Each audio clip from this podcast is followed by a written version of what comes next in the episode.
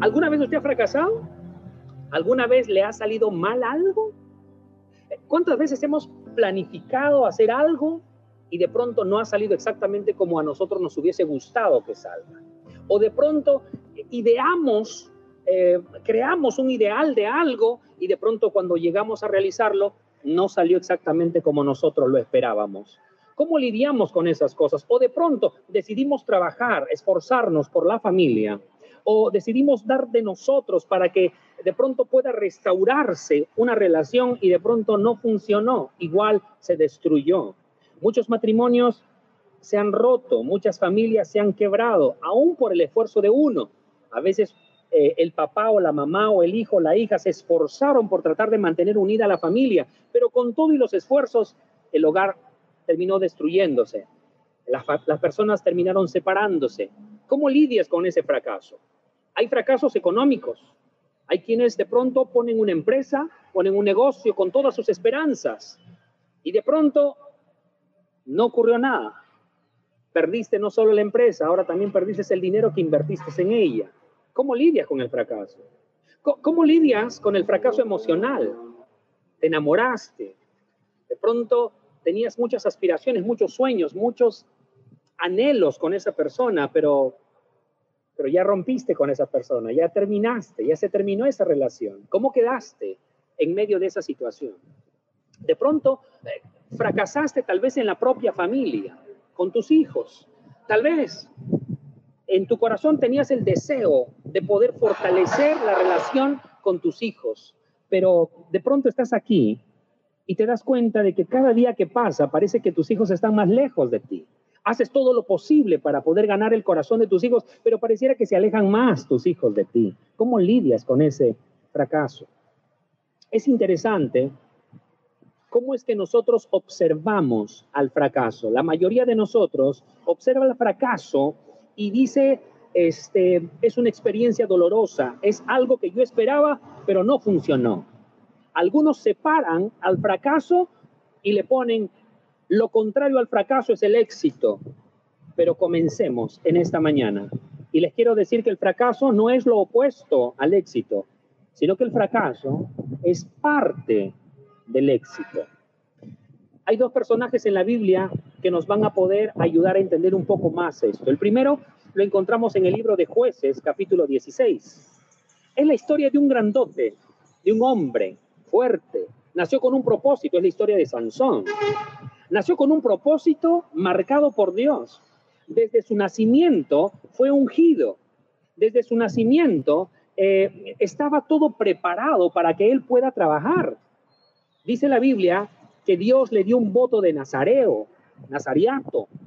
Cuando un niño, una persona tenía el voto de nazariato, tenía que cumplir ciertos requisitos no tenía que beber vino y ni sidra, no tenía que cortarse el cabello, no debía estar con mujeres que no sea del pueblo de Israel. Había un montón de requisitos.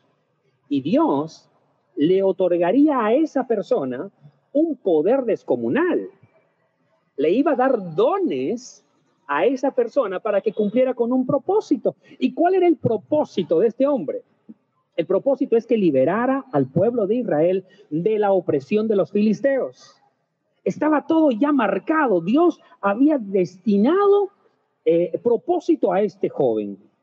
Pero este joven empezó a crecer y empezó a darse cuenta que la fuerza estaba con él. Empezó a darse cuenta que Dios estaba con él. Entonces empezó a cumplir con el propósito de manera pequeña.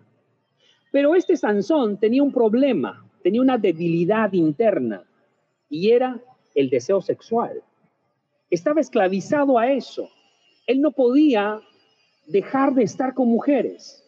Sansón, por más que se proponía, no podía cumplir con ese requisito de que no te unas con mujeres que no es de tu pueblo. Entonces Sansón empieza su travesía y mira a una filistea y se enamora de la filistea. Es más, quiere casarse con ella. Los padres dicen, no puedes hacer eso, Sansón. No seas Sansón, ¿verdad? Pero sin embargo, Sansón dice, yo quiero a esa mujer y la quiero a morir. Al final Sansón se casa con esa mujer, pero por causa de ese problema, la mujer termina traicionando a Sansón. Le empiezan a pasar un montón de situaciones. Luego pasa esta mujer y aparece otra mujer y aparece otra mujer, por ahí aparece Dalila. Es decir, conforme avanzaba el tiempo, en lugar de Sansón cumplir con el propósito de Dios, lo que estaba haciendo era alejarse del propósito de Dios. Hasta ese momento, Sansón nunca había elevado una oración a Dios como tal. Hasta ese momento Sansón se creía que merecía lo que tenía. Pero hay un momento donde Sansón de pronto dice, Señor, me he equivocado. ¿Y sabe cuándo ocurre? Ese momento. Ese momento donde Sansón se quiebra y le pide ayuda a Dios ocurre en el momento de su fracaso, porque la mujer que él decía que, la, que lo amaba es la mujer que lo traiciona. Qué doloroso es eso. Que aquel que dice que te ama sea el instrumento de Satanás para traicionarte. Es un dolor muy horrible. Si la gente del mundo nos insulta, no nos, no nos afecta mucho, pero cuando son personas cercanas a nosotros, ¿cómo nos duele? Porque se supone que los que están cerca a nosotros son los que nos deben amar, nos deben cuidar, nos deben proteger. Cuando los hijos son lastimados por sus propios padres, cuando la esposa es lastimada por su propio esposo, cuando el esposo es lastimado por su propia esposa, cuando el novio es lastimado por su propia novia y viceversa, qué doloroso es. Y Sansón le entrega todo a Dalila. Le encuentra, le cuenta el secreto escondido en su cabello. Y esa mujer lo traiciona a tal punto de que Sansón es rapado, pierde su fuerza y es reducido a esclavitud en Egipto. Ahora está en Egipto, perdón, está con los filisteos. Y ahora, aquel a quien Dios había llamado para ser el libertador de su pueblo, ahora sirve de entretenimiento en la casa de los filisteos. Los filisteos ven a Sansón y se matan de risa, es el payaso en la casa. Sansón está allí sin propósito. Aparentemente perdió el propósito en su vida, fracasó. Cualquiera que vea a Sansón allí dice, increíble, este chico tenía tantas aspiraciones, uy, increíble, este chico podía haber llegado lejos, este chico pudo haber cumplido el propósito de Dios. Este chico pudo habernos liberado de la opresión de los filisteos. Cualquiera que lo vea Sansón allí es lo que diría, porque el fracaso te golpea. Y cuando el fracaso te golpea, a veces los fracasos son instrumentos de Dios para que reacciones. Y ahí está Sansón diciendo, Señor, si he hallado gracia delante de tus ojos, te pido que me escuches una vez más. Y dice la Biblia que Sansón, movido por la fuerza del Señor, Dios vino sobre él, el Espíritu Santo vino nuevamente sobre Sansón y derribó la casa donde estaban los filisteos. Y me encanta cómo concluye esta historia. Dice, y los que eliminó Sansón ese día fue más que los que había destruido durante toda su vida. Sansón pudo haber muerto fracasado, pero sin embargo, cuando clamó a Dios, Dios le ayudó a que él cumpliera con su propósito de vida. Y es lo que nosotros tenemos que hacer. Podemos sentirnos los hombres más fracasados, las mujeres más fracasadas. Podemos eh, de pronto habernos eh, rendido en algún tipo de actividad, pero cuando nos volvemos a Dios, entonces Dios nos da la, nos da la, la oportunidad de poder hacer las cosas nuevas. Y esto es maravilloso, porque cuando nosotros nos volvemos a Dios y le decimos, Dios, ayúdame, entonces eso que parecía un fracaso puede tornarse en algo poderoso y lo que no ocurrió en años puede terminar ocurriendo en días. El éxito que no lograste en el pasado puedes llegar a obtenerlo ahora.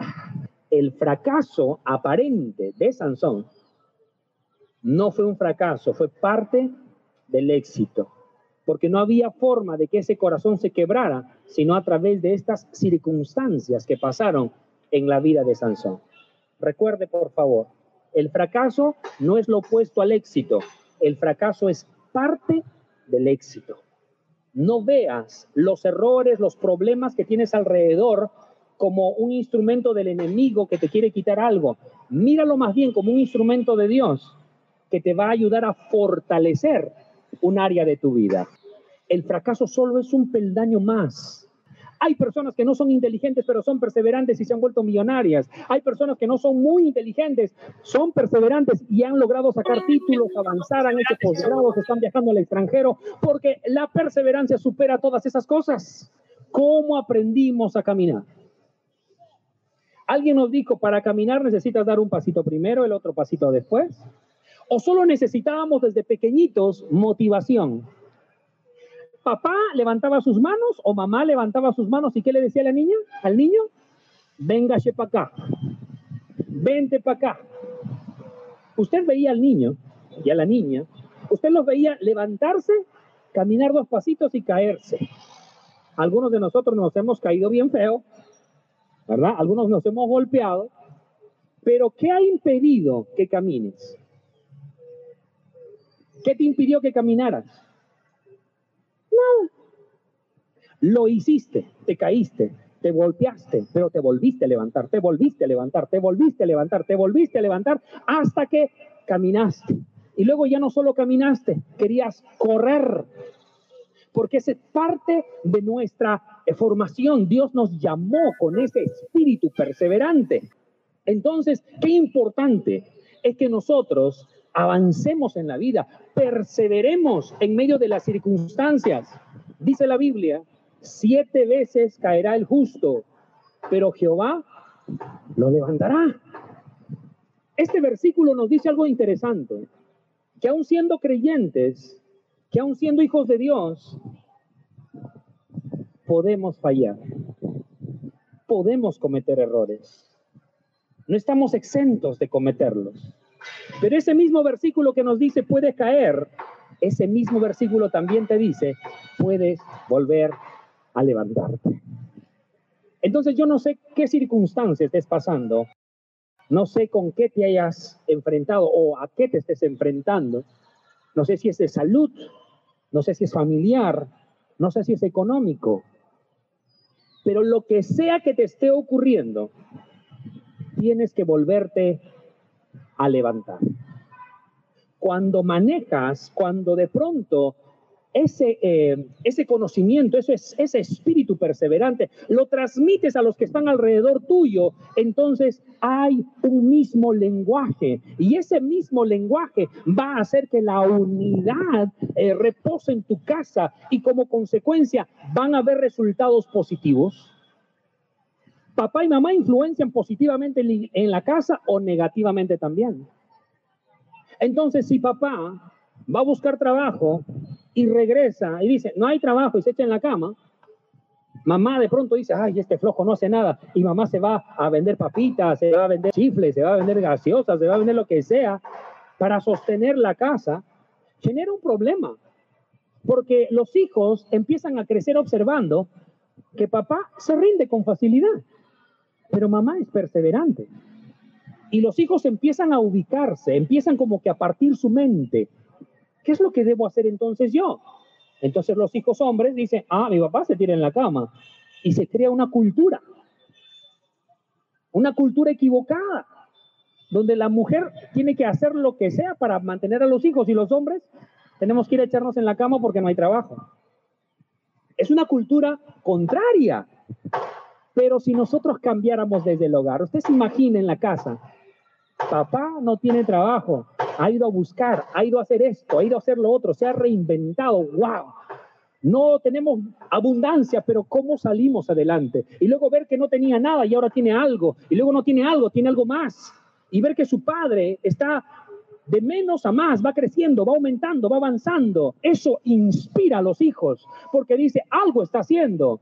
Igual que con la madre, de pronto la mamá igual no tenía nada y ahora tiene algo y luego tiene algo más esa capacidad de poder crecer continuamente inspira a los que estamos detrás. Mucha gente, muchos, eh, muchos eh, hijos de pastores no querían ser pastores y hijas de pastores no querían casarse con un llamado a pastor.